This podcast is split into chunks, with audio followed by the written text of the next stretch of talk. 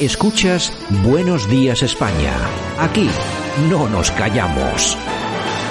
Y nosotros que nos vamos a tiempo de tertulia, lo que pasa que hoy la tertulia un tanto especial, porque no está, no la estamos grabando en directo, sino que la estamos grabando, eh, son ahora mismo cerca de las 10 de la noche. Tenemos eh, comunicación con el profesor Sergio Fernández Riquelme. Don Sergio, ¿qué tal? Buenas noches. Muy buenas noches.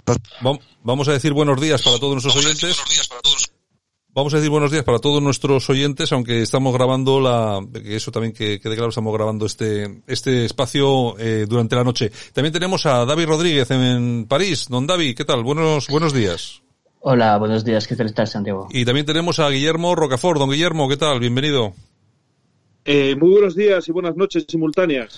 Bueno, sí, porque al final esto se escucha, aparte de escucharse en directo, luego también se escucha en podcast, pues bueno, pues oye, al final, al final buenos días, buenas noches, buenas tardes, no pasa absolutamente nada. Bueno, la cuestión es la siguiente y es que tenemos en Estados Unidos, bueno, momentos de alta tensión, personas que han entrado dentro eh, de lo que es el el Capitolio. Parece incluso que ha habido algunos disparos, fotografías de personas que ya están sentados en la presidencia, etcétera, etcétera, etcétera. Yo no sé si estamos ante una especie de golpe, yo creo que no, porque se ve que es absolutamente un movimiento civil, son unos cientos de, personas, pero bueno, eh, a mí esto me recuerda mucho, yo no sé a vosotros, eh, sobre todo para aquellos que critican y critican y critican, ¿no? A mí me, esto me recuerda mucho a los del Black Lives Matter, ¿no? Una, en alguna de sus algaradas. Don Sergio. Y durante estos meses el Partido Demócrata y los poderes globalistas utilizaron, entre otros, al Black Lives Matter para presionar, para agitar las calles, incluso para rodear el, la Casa Blanca. Y ahora, pues ellos tienen su, su jarabe eh, democrático. Toda acción eh, tiene una reacción y ahora estamos viendo cómo el trampismo se está movilizando en las calles, quizás tarde, pero está mostrando una batalla que posiblemente vamos a tener durante estos cuatro años. Un partido republicano superado y un trampismo movilizado y presionando eh, radicalmente a, tanto al partido de Trump como al partido demócrata. Porque es curioso que ha desaparecido, han terminado las elecciones y ya no se habla de racismo y ya no se habla del Black Lives Matter. Es decir, fue un instrumento como posiblemente ahora eh, los sectores más trampistas se, se están organizando en la calle y en los medios para combatir estos cuatro años de la administración Biden. Bueno, eh, ¿qué te, ha, ¿qué te ha parecido, qué te ha parecido la situación, eh, David? Bueno, pues te voy a decir una cosa. Yo, viendo los medios americanos, eh, veo al CNN insultando a los eh, eh, votantes de Trump, veo toda la prensa americana, la prensa globalista insultando a los votantes de Trump. Les, se ha visto también cómo ha intentado robar la elección en algunos estados, en los cuales hemos tenido por lo menos sospechas de, de, fraude, sospechas mm, ya, en algunos casos ya verificadas, ¿no? Y, y ahora estamos teniendo una reacción, una pequeña reacción, porque tampoco ha pasado nada. O sea, han entrado en el Capitolio, bien, eh, pero bueno, tampoco es algo tan grave, ¿no? Entonces, claro, eh, el tema es que mmm, cuando estás insultando a un pueblo durante cuatro años, eh, que estás haciendo una presión internacional tremenda contra de, en contra de su candidato, que es el señor Donald Trump, nos guste o no nos guste, eh, pues es normal que haya una reacción. O sea, no, no te vas a dejar insultar durante X años, ¿no? O sea, yo lo veo como una reacción normal, correcta. Eh, no la justifico porque yo creo que mmm, dentro de, un espacio democrático no se debe entrar, eh, se debe entrar en los espacios democráticos por las urnas cuando se puede, eh, pero realmente había una frase de un reaccionario francés que decía eh, cada pueblo eh, tiene los gobernantes que merece eh, pues parece ser que el Estados Unidos, mmm, en, contrariamente a, muchos estados europeos, ya tiene un pueblo que se merece gobernantes mejores. Pues ojalá eh, pudiéramos ver eh, ese tipo de acciones eh, sin, sin, miedo también en España, en Francia y en otros países europeos. Hoy tenemos, hoy tenemos eh, plantilla de, de, profesores y doctores. También tenemos a, a, don Guillermo Rocafort. Guillermo, ¿qué te ha parecido? ¿Cuál es la, la situación? ¿Cómo se está viviendo en Estados Unidos? Bueno, pues la verdad es que estoy encantado de estar en esta tertulia y que me deis la oportunidad de expresarme. Eh, la verdad es que está, lo, lo, llevo siguiendo todo el día. O sea, estoy todo el día en las redes sociales y la verdad es que estaba siguiendo efectivamente en directo las intervenciones en la, intervenciones en la, en la House, en la Cámara de Representantes y, y se ha suspendido una primera vez, se ha reanudado y, una segunda vez hasta que ya se ha suspendido, yo creo, definitivamente, porque están abandonando en los túneles de, del Capitolio, pues los, los congresistas, ¿no? Pues la verdad es que sí. Eh, vamos a ver. Eh, preguntabas antes que paralelismos con el Black Lives Matter, ¿no? Y digo, bueno, si hubiera sido el Black Lives Matter estaría ya ardiendo eso como una piara, vamos, porque realmente, o como una pira, porque aquellos, eso sí que son violentos. Esto va más bien, hombre, es que estoy de acuerdo con, con, con David en que, en que, hombre, que no es lo normal en un proceso democrático, ¿no? Pero por otro lado, destacaría que es una ocupación pacífica, es decir, tampoco es que estén de alguna forma rompiendo los cuadros y tirando las estatuas, que es lo que habían hecho los antifas o los BLM, ¿no? Y por otro lado, también me gustaría destacar que, bueno, me ha llamado la atención que parece que hay un grupo ahí de recreación histórica, porque van vestidos como de los, de los padres fundadores de esa nación, ¿no? O sea, realmente hay, hay, hay un mar de fondo eh, muy grande. Por otro lado, también querría comentar que ha habido otro pucherazo en Georgia la noche pasada. Es que ya, es que estos demócratas ya no se cortan un pelo. Es que realmente iban ganando, iban ganando los republicanos y, y, y, en los condados decisivos han dejado de contar los votos y los han reanudado y, y eso ha supuesto otra vez el, el, gran estirón de votos de los demócratas. Y finalmente, pues criticar a Pelosi, porque ahora mismo lo que necesita ese país, yo entiendo, es mesura para que aquello no se salga de madre, pero es que Pelosi, que es una radical, la, la, presidenta de, de, la, de la Cámara de Representantes, pidiendo que intervenga la Guardia Nacional. ¿Pero qué quiere eh, este, esta zumbada? Es que esta izquierda, o sea, quiere el poder como sea. Hoy querían su momentito de gloria, ¿eh? donde Biden hubiera sido entronizado como Napoleón, vamos, o, como, no sé, o como Carlomán, o como, o como, Carlos V, para no herir susceptibilidades pero no lo han conseguido. Entonces está la Pelosi llamando ya a la Guardia Nacional. ¿Y por qué no también tirar un pepinazo atómico, no? ¿Eh? O sea, eh, realmente hay que, hay que eh, poner sobre la mesa que la izquierda estadounidense ha, tomado una deriva subversiva, radical, y que ahora está tomando, como bien ha dicho el profesor Sergio Riquelme, de su propia medicina. Es que están recogiendo lo que ellos han sembrado, con una diferencia importante, que hasta el momento presente ni, ni, se, ni está viendo digamos, eh, destrozos, ¿no? Que es lo que se habría hecho los, los peones del Partido Demócrata, que son los antifas y el EBLM.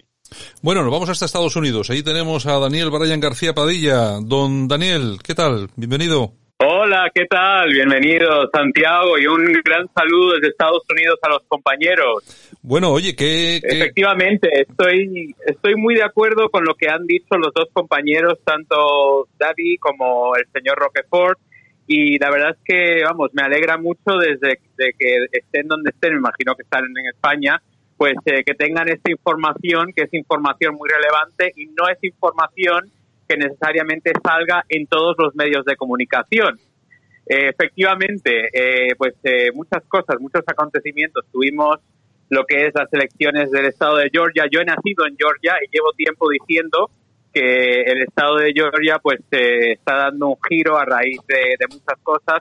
Se está pareciendo mucho al estado de Illinois, que la ciudad de Chicago es muy liberal, pero el estado sigue siendo muy conservador y todo el estado de, Illinois antes era conservador. Chicago se volvió eh, liberal. Y bueno, pues eh, hemos visto que bueno los, manifestantes de la marcha de Trump, pues justo lo que dijo el compañero David, que bueno, que es una manifestación que originalmente empezó pacífica y bueno, que unos cuantos que han entrado al Capitolio, etcétera, y han causado movidas, etcétera, no definen a todos los manifestantes que, fueron pacíficamente hoy a las 11 de la mañana eh, con buenas intenciones, con las intenciones de, vamos, de ejercer su derecho a manifestarse en contra de algo que ellos están, vamos, ellos dicen que, pues eso, que las elecciones, pues no fueron justas, que fueron en contra de nuestra democracia y unos tantos locos, porque vamos, eh, en eso también estoy de acuerdo con los dos compañeros, que no es la mejor forma de, vamos, uno, uno, entra a un Capitolio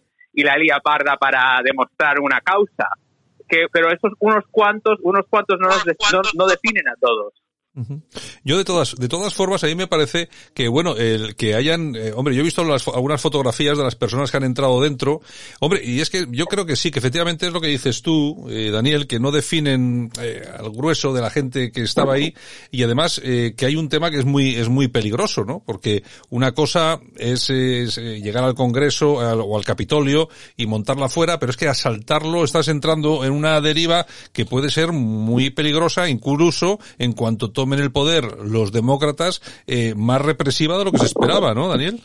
Efectivamente, y mira, eh, como se comentó ya varias veces, no es una representación de todos los manifestantes, todos los que han ido a ejercer su derecho de una causa que ellos ven que es correcta, que es que vamos, que ellos no están de acuerdo con el resultado de las elecciones y también, eh, vamos, que han, han, entrado al Capitolio y aparte, pues agentes del servicio secreto, que es el, el cuerpo de policía más eh, elevado de Estados Unidos eh, de la presidencia, han tenido que evacuar al vicepresidente Mike Pence, que ha jugado un rol muy importante, un delicado papel como maestro de ceremonias en lo que es hoy el, eh, vamos, la proclamación oficial del colegio electoral de Trump como presidente, que hasta el último minuto Trump estaba contando con que Mike Pence iba a hacer algo con el apoyo máximo de Mike Pence, que sí que es cierto que hasta el último minuto Pence lo ha apoyado a rajatabla, eh, con dientes eh, y uñas, pero vamos, que al final no, no fue.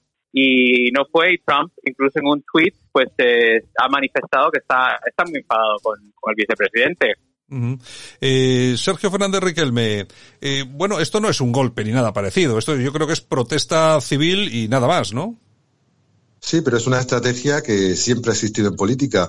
Ahora todo el mundo se rasga las vestiduras, pero la nueva izquierda, este instrumento de los poderes globalistas tan particulares, ha utilizado esta herramienta a lo largo de, los últimos años. Tenemos en el gobierno, el socio del gobierno, Podemos, nació de un movimiento que llamaba rodear el Congreso. Claro. Eh, eh, eh, en Cataluña gobierna Izquierda Republicana, que fue una de las agitadoras del asalto al Parlamento catalán hace unos años tenemos experiencias por toda Europa Oriental, por África, que en nombre de la democracia había que derribar al tirano que en ese momento estaba en el poder. El ejemplo lo tenemos en la siempre complicada Ucrania, donde un gobierno, mejor o peor, legítimamente eh, constituido, eh, democráticamente votado, fue derrocado por una coalición de partidos eh, auspiciada por los demócratas de Obama y Biden, y, ahora pues vemos las consecuencias, pero es una estrategia, una herramienta que ha existido siempre en política y que es útil cuando a mí me vale y es antidemocrática cuando eh, me atacan a mí. eh, David, si es cierto lo que dice Sergio, hemos visto este tipo de actuaciones por parte de la izquierda por toda Europa. Claro. Bueno, por no decir, Por, no, decir ya, por ejemplo, los asaltos al Congreso en el propio, en Venezuela, por ejemplo, ¿no? ¿Vale? Pero yo te voy a decir una cosa, yo, veo dos cosas distintas. por una parte veo una izquierda que de repente hoy en día ser de izquierda es más fácil que ser de derechas, ¿vale? Eh, no, no estás en la oposición mediática, no estás en la oposición social cuando eres de izquierda, sino más bien todo lo contrario, ¿no? Eh, ser un profesor de izquierdas es lo más normal del mundo, ser un funcionario de izquierdas es el más normal del mundo, ¿no? Cuando vas eh, a una cena con amigos y dices soy de izquierda no te va a pasar nada, ¿no? Yo lo que veo en estas manifestaciones, como también lo veo en, los movimientos que llamamos populistas, eh, que yo diría que es un fracaso de lo que llamamos la democracia liberal. Eh, ¿Por qué? Porque la gente ve que eh, esa, ese mito de, de, la democracia liberal, el mito que tiene es un voto es un voto. O sea, vale lo mismo el voto del banquero, supuestamente, eh, vale lo mismo que el voto del obrero, ¿no? Pero ese es un mito, o sea, ya la gente ya mm, mm, puede ver que no tiene el poder de cambiar las cosas por el voto. Entonces, eh, claro, es que la gente mm, no es tonta, ve que el banquero cuando vota tiene la prensa, tiene la banca, puede financiar campañas y de otro lado, pues el obrero pues trabaja ocho horas por día, no tiene tiempo que dedicar para leer Donoso Cortés o otro tipo de autores, informarse políticamente y ya se ve y ya se sabe bien quién parte el bacalao realmente. Entonces la gente lo que hace, pues dice, pues no tenemos poder cuando votamos, no tenemos poder cuando miramos la prensa porque nos insultan todo el día, pues vamos a saltar el Congreso. Y te voy a decir una cosa, em, yo espero que, que, pueda pasar ese tipo de, fenómeno de forma eh, pacífica, ¿no? Pero mm,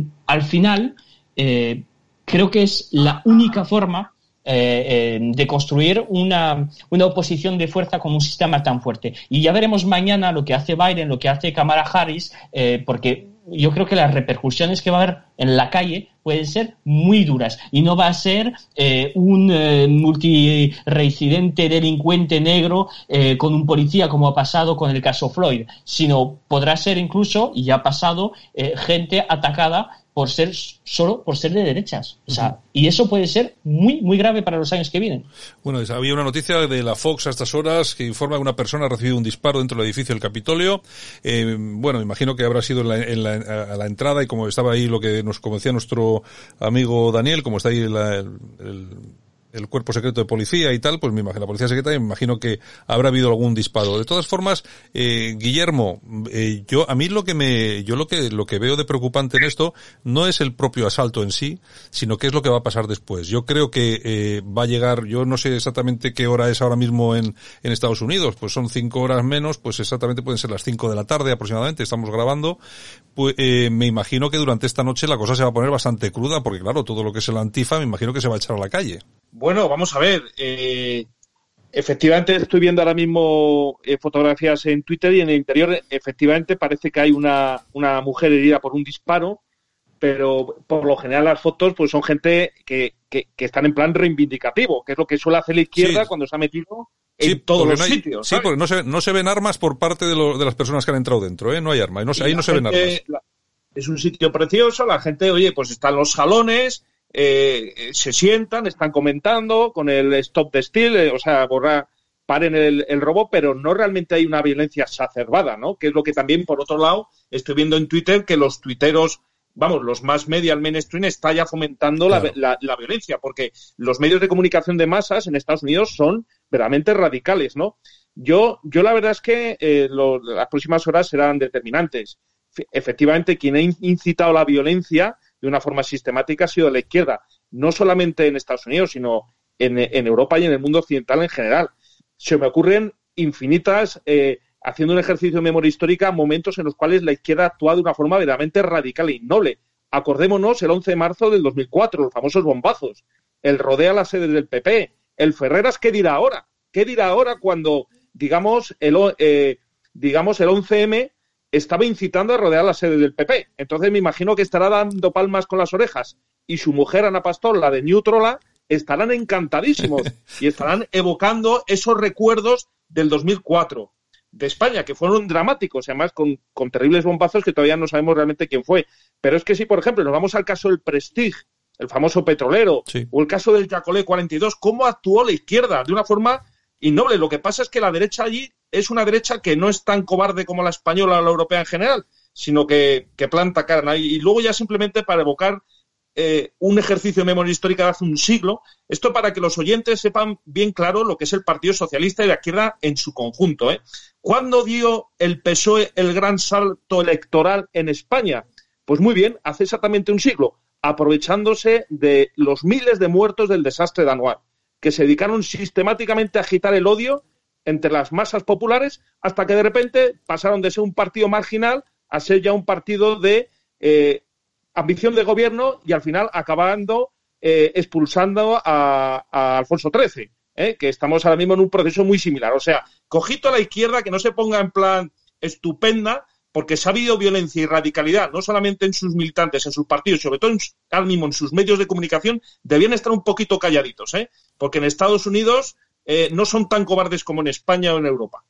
Eh, Daniel, eh, lo que estábamos comentando ahora mismo sobre lo que está sucediendo y lo que va a pasar las próximas horas, claro, eh, me imagino que todo lo que es el movimiento antifa, etcétera, etcétera, se echará a la calle. No sé si, si tienes alguna noticia de esto. Pues mira, como te comenté previamente, esto está, vamos, hay acontecimientos cada, cada dos minutos y bueno, lo estoy intentando seguir aquí desde la primera línea eh, y mirando también distintos medios de comunicación, que como, también como te comuniqué, distintos medios eh, dan distintas informaciones según sus respectivas agendas.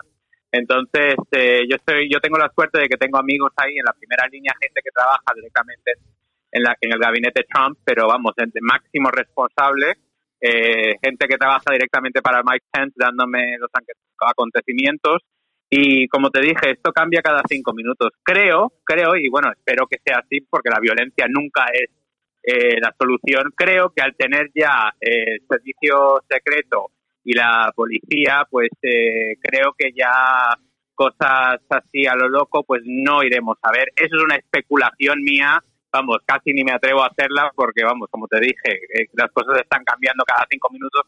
Cinco o seis locos que entran y hacen lo que sin más en el Capitolio no representan a las miles de personas que querían manifestarse pacíficamente con el concepto bajo el concepto de que pues eso que ellos piensan que las elecciones pues no fueron justas que es un robo a la democracia etcétera. Cinco o seis locos no definen a miles. Entonces me, gustaría pensar por el bien que locuras o eh, acontecimientos titulares así a lo loco no vamos a ver. Yo de todas formas esto, eh, Sergio, yo, yo creo, fíjate lo que te digo, que mm, con esta toma del Capitolio, bueno, con esta toma, que han entrado ahí dos docenas de personas, no creo que hayan sido más, pero yo creo que tampoco lo que es el movimiento Trump no gana absolutamente nada con esto, ¿no? Sí, pero es que el movimiento Trump no es el viejo partido republicano. El movimiento Trump venció con las mismas armas que aprendió del globalismo, utilización de las redes sociales, de la propaganda masiva, de los medios alternativos y ahora, después de, cuatro años de violencia estructural brutal y legitimada contra el, el el votante conservador, el votante derechista, el trampismo está demostrando que va a utilizar, a mi juicio, durante estos cuatro años las mismas armas que le han dado el éxito electoral al Partido eh, Demócrata. Porque hay que subrayarlo.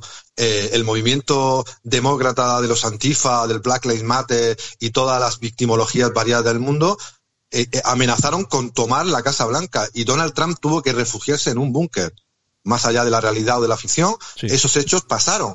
Y era una estrategia que al final le ha dado el triunfo a Joe Biden, especialmente en los estados clave, si eh, no se demuestra que hubo fraude. Por tanto, creo que este movimiento no es ni espontáneo, ni es un grupo de locos, sino es eh, un reflejo más de una dimensión trampista que ha venido para quedarse y que creo que ha venido para destruir o cambiar para siempre al Partido Republicano.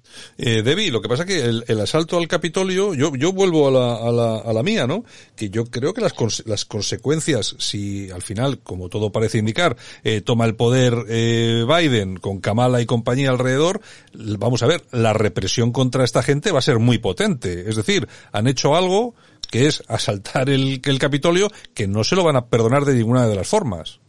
Sí, podemos decir que Kabbalah empieza con Camilla, porque se ha visto una, una mujer eh, que la sacaron del Congreso en Camilla ¿eh? que ha sido gravemente herida por eh, los servicios de, supuestos servicios de seguridad, porque realmente cuando disparas a una persona que no tiene arma, no estás eh, permitiendo ninguna seguridad, sino que estás atacando a una persona sin arma, además una mujer, o sea, qué imagen estamos dando de las democracias occidentales. y sí, claro, y además el asalto al, al Capitolio no es únicamente en, en, en la capital, sino que también en Georgia y en Kansas. Eh, asaltaron también dos capitolios eh, y ha tenido que huir, eh, escúchame bien, ha tenido que huir el secretario de Estado de Georgia que ha sido evacuado. O sea, claro que va a tener consecuencia. Porque cuando esta pequeña élite, esta, esta pequeña superclase, porque ya no estamos hablando de una clase social, estamos hablando de una hiperclase, una hiperclase que es 1%, incluso menos a nivel global, a nivel mundial, que se conoce, una clase que se, una, por ejemplo, por tomar el, por tomar el ejemplo americano, que es una persona de esta clase se siente mejor en París, en Berlín o en Washington que en el fondo de Kansas o en, el, en una parte aislada de Georgia. Es una élite globalista. Claro, y los va, a hacer pagar al, iba a decir al español de a pie, que también lo paga, pero al americano de a pie. O sea, la, gente humilde siempre van a atacar a los mismos, porque esos son los que se están, eh, están eh, fomentando esta rebelión en el Capitolio y se entiende muy bien. O sea, años y años de desprecio, de odio al pueblo, a la gente trabajadora. Han destruido las industrias, les han dicho que eran los racistas, que tenían que callarse la boca de dejar, dejar que, pudiera dirigir la nación eh, unas personas realmente asquerosas que se ven con los casos Epstein que hemos visto durante eh, varios años eh, atacando países de Medio Oriente y ahora vemos a esa gente levantar la cabeza diciendo no, somos americanos, tenemos derecho de ser americanos, de ser orgullosos de lo que somos, de nuestra historia y te iba a decir algo, era un insulto, no lo voy a decir porque acabamos mal otra vez con la, con la justicia, pero eh, realmente que los, los van a, mandar a tomar palejos, ¿eh? para ser correcto. Eh, Guillermo, ¿cuál crees que va a ser la respuesta de los demócratas con todo esto? ¿Va a ser muy dura o qué? Bueno, yo, eh, antes de contestar, yo eh, comentar que, efectivamente veo aquí que están asaltando el Capitolio en Kansas, allí pacíficamente. Realmente las imágenes que veo yo es que son pacíficas. Vamos, quiero decir, dentro de lo que supone el asaltar un edificio oficial, ¿no? Pero es algo que eh, lleva a cabo de una forma habitual la, izquierda, la izquierda por lo general, ¿no? Y en cuanto a, la reacción, bueno, allí hay que tener en cuenta distintos factores. Allí, por ejemplo, el el derecho a portar armas es un derecho fundamental. Eh, es lo que de alguna forma hace de, freno, eh, de freno a esas ansias de la, de la izquierda globalista de, tomar asalto ese país. Y sobre todo los estados, vamos a decir, eh, del interior, ¿no? que son los tradicionales, los conservadores, donde se mantienen la, la identidad, la esencia, la pureza de, de, ese gran país. ¿no? Entonces, bueno, vamos a ver. realmente es que, por otra parte, digamos, el pueblo, el pueblo está harto porque la justicia no toma partido. Si es que la justicia se lava las manos, como Pilatos. Porque mira que había pruebas hasta, hasta hoy mismo, surgen nuevas pruebas del terrible pucherazo. Eh, la Corte Suprema ha inadmitido, por falta de legitimidad, una demanda que firmaron más de 20 estados de la Unión, que es verdaderamente increíble. O sea, que la justicia se lava las manos. Eh, parece que Pence, el vicepresidente, se lava las manos. Entonces, claro, al final desgraciadamente, eh, son los procesos que vemos a lo largo de la historia donde grandes masas populares, que además están siendo objeto de un ataque sistemático por parte del sistema, ¿eh? valga la redundancia, porque los que están asaltando el Capitolio son las personas que van a perder sus trabajos, van a perder sus familias, van a perder sus casas en manos de fondos buitre de Wall Street y en manos de empresas chinas de las cuales tiene eh, participaciones el hijo de Biden. ¿eh? El hijo de Biden y otros congresistas, también republicanos. Entonces, son gente trabajadora. Yo no ahí veo, digamos, eh, bobos, bohemios, digamos, de la intelectualidad progres. Son gente trabajadora que se habrá gastado sus ahorros para ir a Washington a protestar. Pero es que así son los fenómenos históricos a lo largo de, del, devenir de la humanidad. Eh, Guillermo, de una forma espontánea. Guillermo, estoy, estoy recuperando un tuit del año 12 de Rubén Sánchez, el Facuo, yo creo que todo el mundo sabe quién es este señor, que, que dice, los indignados de Rodea al Congreso quieren que el poder vuelva al pueblo, una democracia, vaya. Que me imagino, Porque se aplica el cuento. Me, imagino. una diferencia, sí, viene muy al caso, pero una diferencia sustancial. Él es un vago redomado, un vividor de subvenciones. Y cuando ves las caras de los hombres y mujeres que han, yo no voy a utilizar la palabra saltar, ¿eh? porque digamos, eh, yo veo gente que está ahí como... No ha, habido, no, ha habido, no, ha habido, no ha habido armas, por lo tanto tampoco es un asalto. ¿eh? Tampoco es un asalto, ni ha habido estragos, ni ha habido destrozos. Yo veo gente que está defendiendo su futuro, y así lo digo. ¿eh? Gente que, que ante el globalismo eh, pues se ven en la picota y que nadie les defiende. Entonces ellos, pues es así el devenir de la historia. Al final se, se suceden estos hechos que marcan marcan el, curso de la historia. O, o sea que hay que verlo, pues yo creo que bajo ese prisma. Bueno, eh, eh, Daniel, parece ser que han aumentado enormemente las críticas a, Pence, ¿no? Sí, bueno, como te comenté previamente, pues eh, Mike Pence ha, sido siempre un fiel, ah, vamos, compañero de Donald Trump, un fiel número dos. Sí. y bueno, pues Pence es como, Trump es un poco, siempre ha sido más el extravagante, el que dice cosas así eh, hasta, vamos, a lo loco. Mike Pence es reconocido por ser más prudente, decir las cosas con más cautela, es eh, muy, muy respetado entre los votantes eh, evangélicos porque es, es, un cristiano, es muy en contra de cosas como el aborto, etcétera, muy, muy conservador es, eh, como dicen, los, es republicano a rajatabla. Trump rompe mucho el molde en lo que pensamos eh, es un republicano y Mike Pence, pues es como el, el yin y yang, como dicen los chinos. Pero sí, hay mucha gente que ahora mismo, pues eh, Mike Pence, pues se vio casi obligado, ¿no? A reconocer ya, pues, que Biden ha ganado las elecciones en el colegio electoral y Trump yo creo que estaba esperando, hombre, yo creo no, según los twitters, estaba esperando que pues eh, siga eh, Pence con ese momentum, ¿no? De apoyarle a rajatabla con dientes eh, y uñas y bueno, pues no fue así y mucha gente está muy enfadado. Eh, Trump mismo ha tuiteado que está se siente muy eh, defraudado la espalda, Mike Pence. Sí. Eso y pues mucha gente a raíz de esto, pues hay gente como sabrás que le sigue la palabra palabra por palabra a Trump y a, raíz de eso pues está muy cabreada con Mike Pence y por eso mismo el servicio secreto ha tenido que que evacuarlo, ponerlo en una especie de búnker similar al búnker en que estuvo Trump uh, por lo de Black Lives Matter en agosto de este año.